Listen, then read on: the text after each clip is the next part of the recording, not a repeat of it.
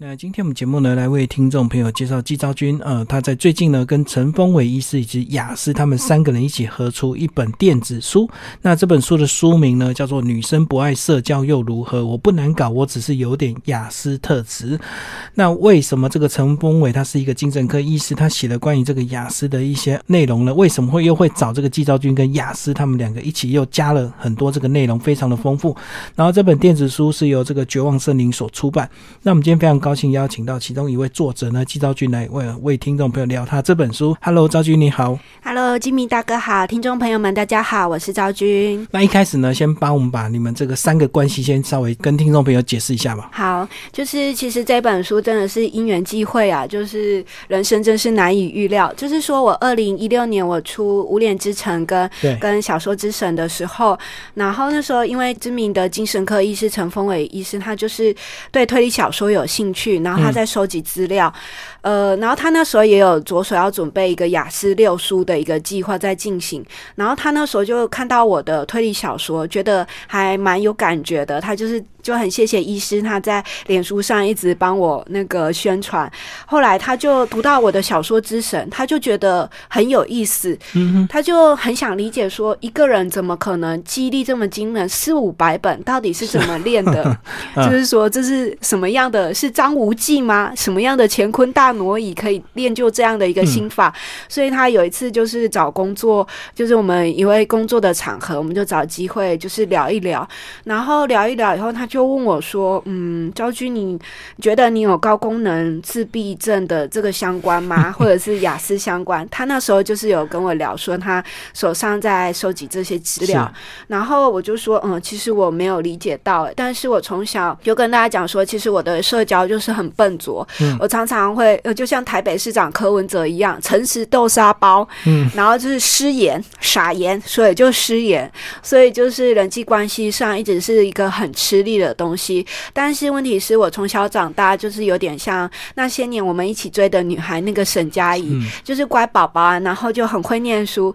通常在华人的一个教育制体制之下，你会念书好，那你没问题，你 pass 了，正常人。对对，而且就是知不知道是幸运还是不幸，大家就觉得说，哎，成绩好的学生那就是没问题了，你只要会念书就好了。所以我其他就是讲讲话北巴北巴小白痴小北七那种东西，他们就觉得说。啊，没关系，成绩好的学生，我们就是有一点骄傲，中二小屁孩都是可以容许的，所以，所以这个问题好像也没有没有什么浮现。那后来，峰伟医师他就是他想要写他的雅思六书，有一个那个里面有一本推理小说叫做《恢复记忆就得死》，他其实是想要用雅思特质相关的男女去写那个男女主角的人设。就他在收集这个那个雅思特质的相关资料的时候，他非常吃惊的发现，等等，这个。怎么跟他自己有点像？而且他就他就在读那种上千笔的那个外国的资讯以后，他就觉得很好奇，说，因为外国的雅思通常都是以男童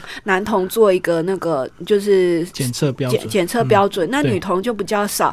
那我们看台北市长柯文哲柯批，然后就烧头，然后吼，然后诚实豆烧包，他的一个症结，他的一个特征是非常明显的。但问题是女雅思呢，就是我们这种边缘人，不是边缘人，就女雅思，她就很好奇。然后她又跟我聊过，她觉得我可能具有非常强烈的具有雅思特质，因为我的社交很笨拙，我有我的特殊用语，而且我的兴趣偏执。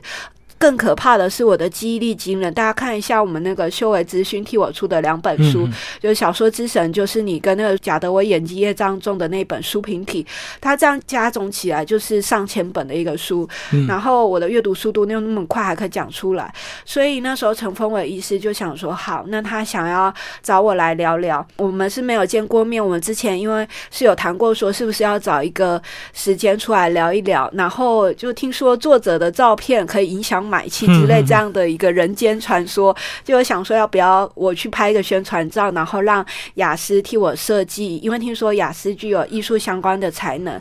那其实不然，我们其实是没有见过面的。但是因为我们现在就是还在年底大爆炸当中，所以还没有约。所以基本上我们其实认识的过程就是这样子。那风伟医师他来邀约邀稿的时候，我其实有问他说，我需不需要去做确诊呢？因为如果没有确诊的话，就来写书，这样子会不会听呃读者朋友说服力？对，会有疑义。然后风伟医师后来他觉得说，就是考量我的经济能力，因为我可能还要去听说，就是他们那种确诊证明啊，他们还要评估我本身，然后还有我的父母、朋友、家人，而且从小到大，这可能要一年以上，而且他的经济花费可能不止。那我现在真的是就是又老又丑 又吃土的作者，可能没有办法负担。但是连台北市长柯文哲，他也是没有经过确诊，他就是那种自我诊断。国外这种叫做自我诊断，就是说你有强烈的雅思特质，然后你自己觉醒。听说国外就是有，我听风伟医师转述说，有很多雅思作家，他们都纷纷出书、出自传，然后讲自己的一生，讲自己迷雾般的一生，这样子让大家理解。所以他也建议我可以行。那我觉得说之后如果有机会，我也会写相关的作品。对，大概是这样子的一个因缘。那你要加了自己的一个故事写进去这个里面呢？其实你还是要先读过他这个呃陈峰伟医师的这个电子书，对不对？对，才能够跟你自己的生命经验去做结合，再加上你个人的一些资料，这样子。对，没错。其实是刚开始峰伟医师他跟我邀稿的时候，他是先寄《我与世界格格不入》的那个纸本稿给我。嗯，那我读了以后就觉得，呃，天哪，就是好像被雷打到一样，就是天打雷劈。好像都在讲你是吧？就是讲那种通灵的那个命定预言书，就是我们讲到比较玄说，哎，那个你的命盘啊、推算啊、通灵命定，就是你所有的你会遭遇到的困难、困境、什么创伤，几乎就是很多相像之处。所以我就读了《我与风味医师》《我与世界格格不入》以后，就觉得说啊，原来我不是 EQ 不好，或者是西北吧啦，或者是小北七这样子，原来就是我们的那个系统。就譬如说，我们的系统不一样，我们在处理社交的时候，那种天线真的是有一种接不好的感觉，所以我就对自己以前那种真的很很很糟糕，我认为非常糟糕的一些中二屁孩的一些作为，有一点释怀自己的自责内疚。后来就是风伟医师说，嗯，那不然你就写一下你的那个一生，其实还不到一生，因为我还活着嘛，对，就我的前半生就写出来跟大家分享，就先跟大家解释一下。就我在写之前，我还没有特别的专注读过一些雅思的专书，然后我就说哦好，就纯粹分享我的我前半生。那那那当然 OK，我就写一写，然后写完以后再看到陈峰伟医师的书稿。后来他又介绍我一本，就是他外国写雅思女一生一生的书呢。我看了以后就非常的沮丧跟难过，因为想说如果这个我的一生都被命定，那写出来了，对，就是我会遇到的一些创伤跟。困难都出来，那其实等于说这已经是大家都知道的现况。那一定有 SOP，一定有交战手册。那我以前我一定有机会可以被引导吧？可是我就是在跌跌撞撞里面，就是闯过了多少。关可是都没有收到一些资源，然后也就觉得说，知道自己是雅思之前的人生是不是就是白费了？而且就真的有一些我没有办法处理的东西，然后一直被人家误解。我这边举一个，譬如说我小时候比较很难去理解别人的情绪，人家在哭的时候，我会。很北吧，这边括号是问说这个有什么好哭的啊？我先解释一下，我这里不是毫无同理心的说这有什么好哭的，叫你不要哭，就是我是纯粹想要发问说你为什么这么难过就对，对对对，然后别人就说你北吧了，看不懂哦。然后我这么难过，你还不安慰我呢，所以其实就是有一点，就是没有办法打入那种就是缔结那个团体的那个关系的小圈圈这样，或者是我记得我国小的时候有一个导师，我到现在都还记得他的名字哦，但现在这里给他匿名一下，就有一次我们那个小孩子，大家知道那个小孩子都很欢，然后有一天就是很吵很吵，然后那个老师就是要给我们那个就是叫我们说不要讲话，就说大家以后不要讲话了。以后要是再这么吵的话，以后大家每一天天天都要带奶嘴上学。一吵的话，就让你们带奶嘴闭嘴。我想听众朋友们或者吉米大哥一定听得懂这是什么意思吧？对。他的意思只是要跟你讲说，不要吵，对，不要吵。但是大家猜怎么着？我 回去以后就去跟妈妈咋扣，而不是要钱去买奶嘴。对对对，奶嘴还不够十块，就是妈妈老师说叫我们要买东西，然后我就真的去要钱，然后就去那个，我还记得是那个超市，然后我跟店员讲说我要奶嘴。然后店员问我说：“你要什么款的奶嘴？”然后我就说要闭嘴的奶嘴，然后我就被那个白眼了，就想说小孩是在干什么呢？反正我就是很专注在那个字面的解释。然后因为我们小时候那时候也没有什么在看电视的习惯，所以我跟跟同才就完全没有，就是觉得我与世界格格不入。嗯嗯，就是香敏会讲说被边缘了，被编了帮 QQ，就是边缘人的悲哀，或者是说香敏会讲说一句话讲完鬼故事要分组喽，怎么办？就就我自己就是这样子。可是是因为后来就是我发现，就是哎，就是大家会对那种成绩好的、成绩好的那种人另眼相待。我就想说啊，我什么都不会，讲话又这样子若齐若齐，那我就努力成绩好。后来就是有一天开窍，成绩越来越好以后，那我就真的很感动，说天哪，我终于有一个人皮了，就是大家会比较接受。大家说啊，就是很会念书的昭君呢，然后就是沈佳宜之类的。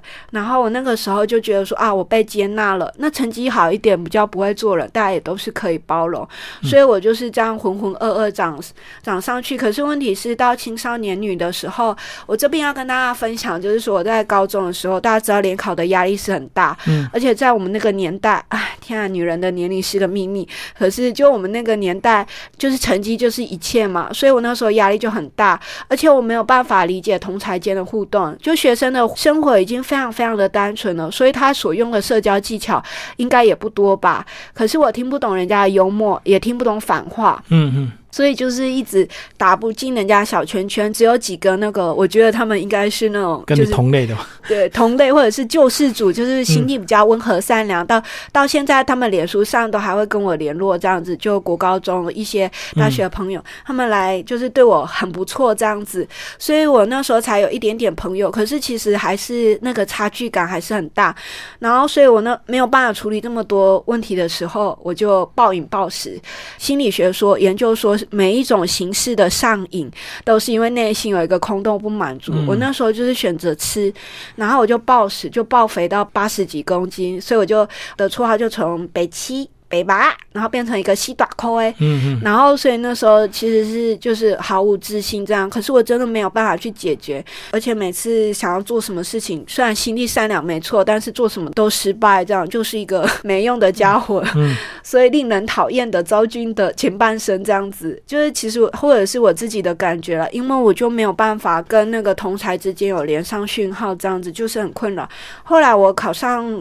联考完以后，我那时候就是放榜到那个我很喜欢的成大中文系要就读，然后那那个时候因为我就暴食完，后来就觉得说啊天啊，我已经没有压力，压力解除了，所以我不太需要吃，所以我那时候好像就厌食，然后就暴瘦。不知道大家有没有看过韩国的一部电影叫做《丑女大翻身》？嗯，就是说一个女生减了，或者是郑秀文跟刘德华演的那个，就是瘦身男女。对对对对对，大家都觉得说哇，减肥完以后你的人生就一片光明，从黑暗。暗中射入一道光芒，这样从此就是一道坦途。我要跟大家讲，并不是的，就是你披上人皮以后，你还要知道人怎么行动才行。所以我那时候真的就是，这不夸张，我应该可以去代言减肥广告才对。就我那时候就是就不太吃饭，顶多吃一点番茄啊、芭乐，然后就饱了。然后那时候就在读一些金庸的小说，或者是读一些其他文学作品。然后晚上会去运动，这样两个月就瘦二十公斤，然后就差不多。是现在的身材一直保持这样，但是听说我以前大学还有更瘦一段日子啊，现在年纪大了，代谢不好，代谢不好。嗯，对，因为。我们可能小时候有读过那个青蛇跟白蛇的故事，就讲说青蛇跟白蛇呢，白娘子跟小青来到人间以后，然后就是一直要模仿人类的行动。我觉得我上大学的时候真的就是这样子，因为之前就被当死胖子嘛，大家真的不要歧视胖子，呜呜呜，这样子就是死胖子，然后其他就只有成绩，所以我其实已经那个社交雷达已经很弱了，然后其实又没有受过训练，所以什么都不会，跟人的几乎跟人就没有互动。几乎就是被骂死胖子的这种，或者是就被歧视这样，根本没有什么发育权。那到大学的时候才慢慢有。那我到成大中文系，我觉得那个是我人生最快乐的时光吧，因为文学就是我喜欢，而且我就很专注我的兴趣 啊。想当年就是白手宫女画当年的时候，我那个时候就是每天早八都去上课，因为我太 happy 了，就是这都是我喜欢的东西，也非常专注我的兴趣，然后都做笔记。所以我在大学的时候有。有一个绰号叫做“笔记之王”。嗯，超会写笔记。对对对，这里不是要炫耀意思，就是客观陈述这个事实。其实有时候我们真的就是诚实豆沙包，直接把事情讲出来，人家就会觉得，哎，这个是不是带有其他暗示？其实没有。然后我就每天去做，因为我实在太喜欢那个课，而且课又很有趣，就文学和小说相关啊，而且又古典。然后早八去课，那那时候我觉得改变人生真的会有一些重要的关系了，因为像我爸爸妈妈他们就是比较不会讲话，就很安静，但是他们每天就是就是三餐衣食不愁这样子。然后我爸爸就是类似做工的人这样子，然后我妈就三餐衣食不愁。可是其实我跟人的互动就很少。那我到大学的时候，我才发现说，哇，这个世界有我不知道的平行世界。大学就是要来玩呐，然后或者是有一些多彩多姿的生活。社团，嗯，对啊，社团之类。那我的室友他们现在都就算结婚生子变人妻了，还是对我很好，偶尔还是会会联络。就是他们 这边不是批评他，还是澄清，就是他们跟我的生活不同，他们都会翘课，然后说昭君为什么那么早就去上课啊？好认真哦。然后但是要考试，就是他们可能就一学期都没有出现这样，但他们会带我去看星星啊，爬山啊。就是我就觉得说，哇，这真的是不一样的人生。这样，然后考前的时候，我会开我的笔记给他们看，因为因为他们是夜猫子，然后我都是早八，所以早八生活比较需要早睡觉，所以我睡前会开笔记或印我的笔记给他们看，所以好像事件是这样子传出去，就是人家会说，哎，叉叉叉，你都没有来上课，哎，你怎么可以高分过？然后他就说，昭君会教啊，而且昭君的笔记做好详细哦，对，所以后来很多人会想来跟我印，那我那时候一个想法。我也没有其他的想法，我想说这样哦，那我们事情就好好解决好了，不然不要太麻烦。我就上课会发一张登记表，说，哎，想要印叉叉，先登记就对。对对，先登记，然后我会去印。那考试之前我会去印，那印好发给大家。然后因为这样统一印也很便宜嘛，我在跟大家收取印的钱，我也没有要跟你盈利哦，就是就是这样子的一个心态，这样子。所以其实也跟解释说，其实我那时候就是怀抱着分。分享的心情，我也不是可能人家会说你这是不是讨好啊，或者是工具人？其实我那时候是都没有想到这一块。就是我后来收到，呃，就是我后来出社会以后，跌跌撞撞收到很多人的帮助。然后我那时候是真的很害怕误入丛林的小白兔之类的。然后我都就是可能就是回来求救，因为我可能社交功能上没有办法理解太复杂的社交人际。然后他们会回过头来帮我。那我有时候也会很害怕，问他说。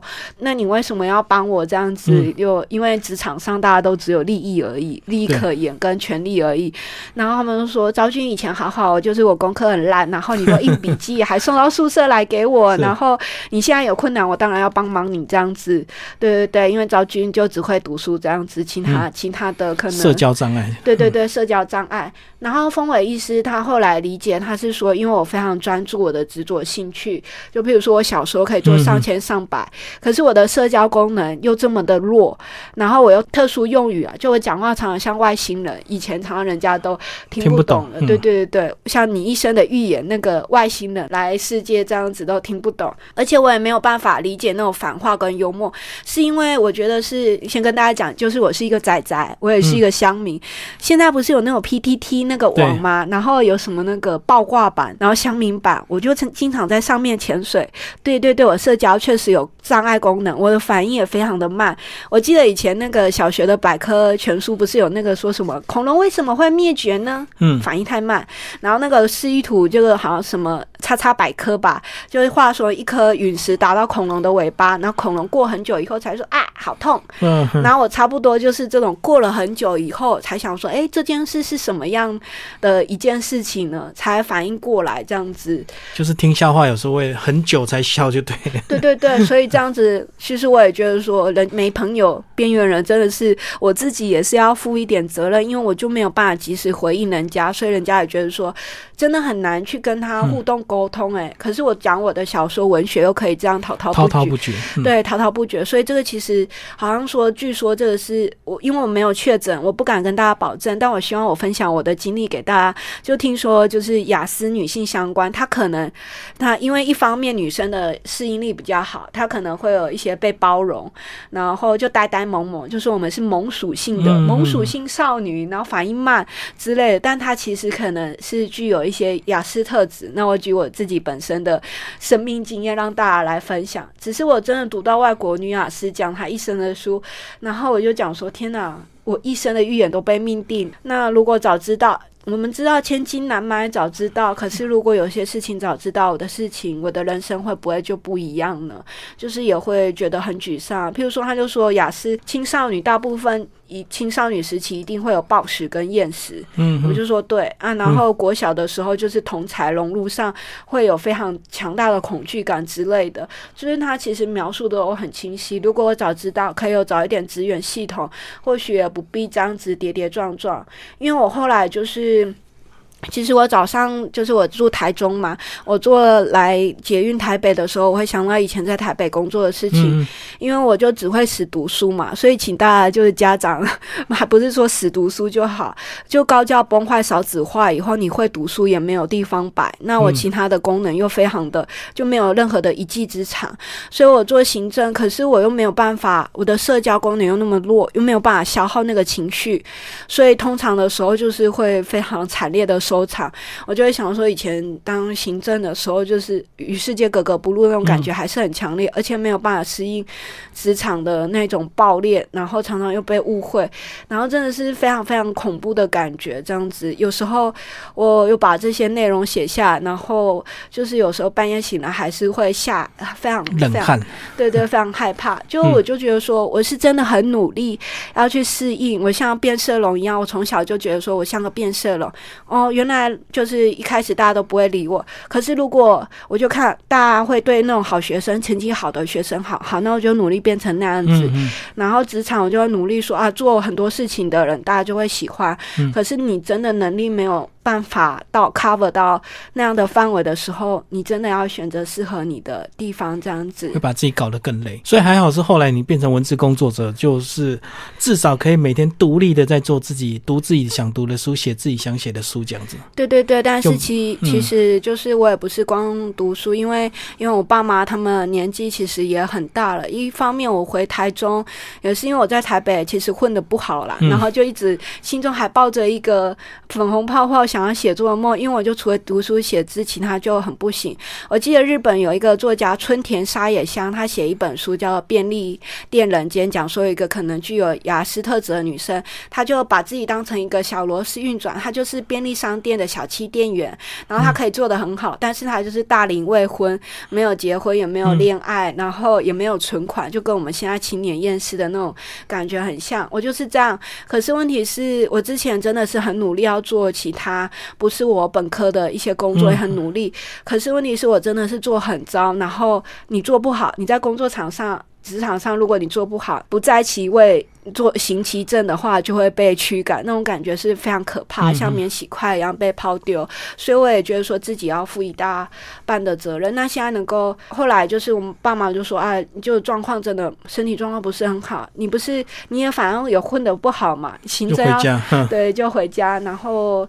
就是之前，因为我爸爸就眼睛看不见嘛，然后我妈妈后视网膜剥离，然后所以我就是大概整天都都在医院顾他们。那其实就是时间真的很长，然后我在顾的当中，就是慢慢去消化，就看书，就看书，然后做这些东西。就是我真的觉得说，人只能做适合他才能。那我不是懒惰，或者是好手好脚不出去工作或怎么，真的我做其他东西非常的糟。我出去讲，我可以上几百本书，然后。然后神话学、人类学、文化学、心理学这样子一直讲一讲，文学小说这样讲个不停，叫我讲一整天我也没有问题。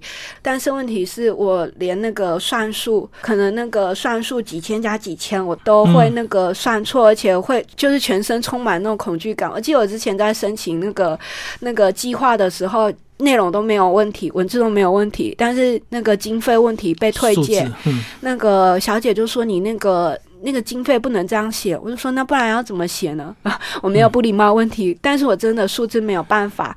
然后很多那种，就是我现在生活也是那种。旁边也只是那种十多年那种闺蜜、闺蜜朋友，他们跟我相处十多年，知道我的的那个状况状况。可是他有时候跟我去逛书店的时候，他会说：“昭君这一排，你可以跟我讲他们在写什么吗？”好好恐怖，这么多字。嗯，他们就是正常世界的人。那我就说：“哦，好啊，这一整排。”牌我都读过，你要哪一本让你点这样，然后都会吓一跳。有时候听我讲讲话，我会问他们说，你们会不会觉得我讲话很无聊，都讲这些文学小说？他说不会啊，就就天才天才的讲的东西。可是问题是叫我去出，譬如说现在叫我出去买衣服。或者是叫我买那个那个什么生活用品，我会有选择障碍，因为我没有办法，就是很困难。日常生活大家都会觉得说，你这样几百本几万字这样写的东西的人，结果你光买一个东西，怎么会就是心里有困难？有困难这样，但是事实是真的存在。因为譬如说，我们家用的东西都是很固定的。听说雅思就是有一个固着、执着、执着，然后所以我们家的采买清单是可以被列出来，我就按照清单上。去采买就好了，我这个我才会。然后如果我要煮菜的话，我还会有流程示意，所以等于说我所写的笔记就是我对这个世界的理解。对对对，所以我在想说，如果我人生真的有遇到其他的关卡，说不定也会有其他的笔记吧。所以这本书主要就是讲这个女生的雅思特质。那如你有没有想过，如果你在比较早年轻，或者是你的父母亲呃有关注到这一点，让你比较早知道，可能也许就是算确诊哦，对你现在会有差别吗？其实我觉得就是说，至少心理压力上不会那么大吧。哦。因为就是我就真的很喜欢念书，很喜欢写东西，但是高教崩坏少子化，我本来其实有想要去。在念博班，但我其实因为没有办法适应学术界，因为我比较，因为我自己已经活在自己的世界，我需要跟现实接轨，否则我感觉不到自己的存在。但是学术他们的拮据、熬牙跟封闭，我已经没有办法适应。那我之前有申请美国博班，就是去。去考试啊，在就在工作存钱。那大家知道申请一间美国学校多贵？后来就是也是没有奖学金，因为要奖学金都是排名很前。后来也是没有上。但是大家知道吗？本土博班，就算你花了八年、十年，你念完本土博士又不值钱。那我就觉得说，好吧，那我就另寻跑道好了。大家都会觉得说，你就好手好脚的，你做一个行政工作，你这样可以写书啊。但是行政，大家知道，行政是做人跟相关的事。我本来社交就是这样拉踩拉踩，而且讲话常常会被人家误会。没有，我就真的不是那个意思。然后这个世界上当然也没有人们都没有一直带着恶意，但也有真正带着恶意跟行使恶意的人。所以我就没有办法抗拒这样子，所以其实是心理上有一些创伤。可是人们不能够理解，甚至我记得我那时候还在医院照顾我爸妈的时候，我还听到有人就说：“哎，怎么好手好脚留美？”因为我曾经就是拿成大学海飞扬的奖学金交换一年留美学历，就不出去工作，在家啃老这样。然后我就觉得说，你们到底知道数多少？就是说那个心理压力还是很大。那当然，现在我爸妈的状况好一点，他们也就觉得说啊，反正我做什么也不行，那在家里叫什么都有人，然后就陪伴就好。对，叫什么都有有人，反正什么事情要过年了，大扫除，买个东西，三餐如果身体状况不好，有一个女儿在旁边多好啊！这样子，他们就是说。只会写书，那就写书好了，没用也没办法，所以也是解释说我不是真的。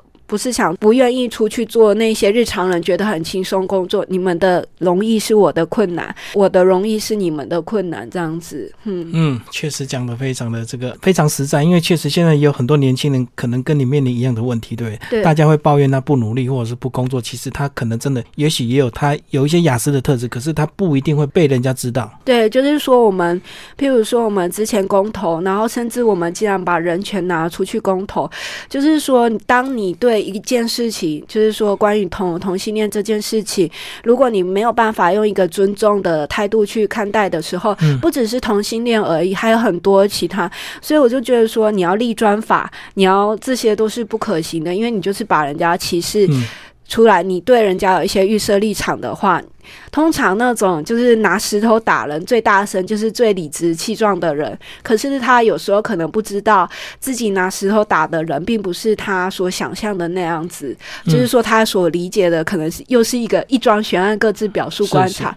你所见的并不是你所见，然后你所想象的并不是你所想象。然后我们因为错解误权，对别人尖酸刻薄，这其实是一个蛮悲伤的事情。所以我们们无论如何还是学会尊重，不管是所谓的我们没有在台面上的同性恋也好，或者是说什么雅思特质，或者说其他一些高功能自闭，或者是其他一些我们可能被社会摒除于外的，我希望大家可以把它全部纳入来考虑。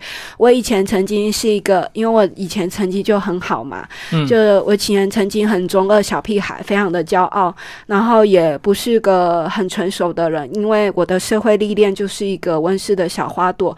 那等到我这样子社会历练这样层层的走过，我才知道说，原来我们人要具有一个同理心，一点善心，不要行使恶意，他其实必须要具有很强大的意志力跟察觉力。那也是大概就是屁孩回头金不换吧。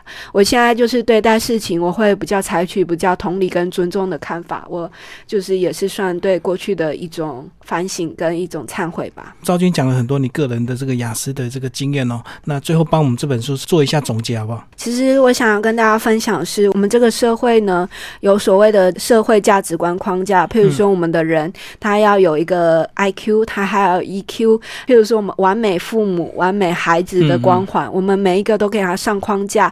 可是问题是，这好像把每一个人都上一个那个命运的轮转盘，然后上飞镖，因为人本来就不完美。也许我们我们没有办法进行社交，也就是这本书《女生不爱社交又如何》，我不难搞，只是有一点雅思特质。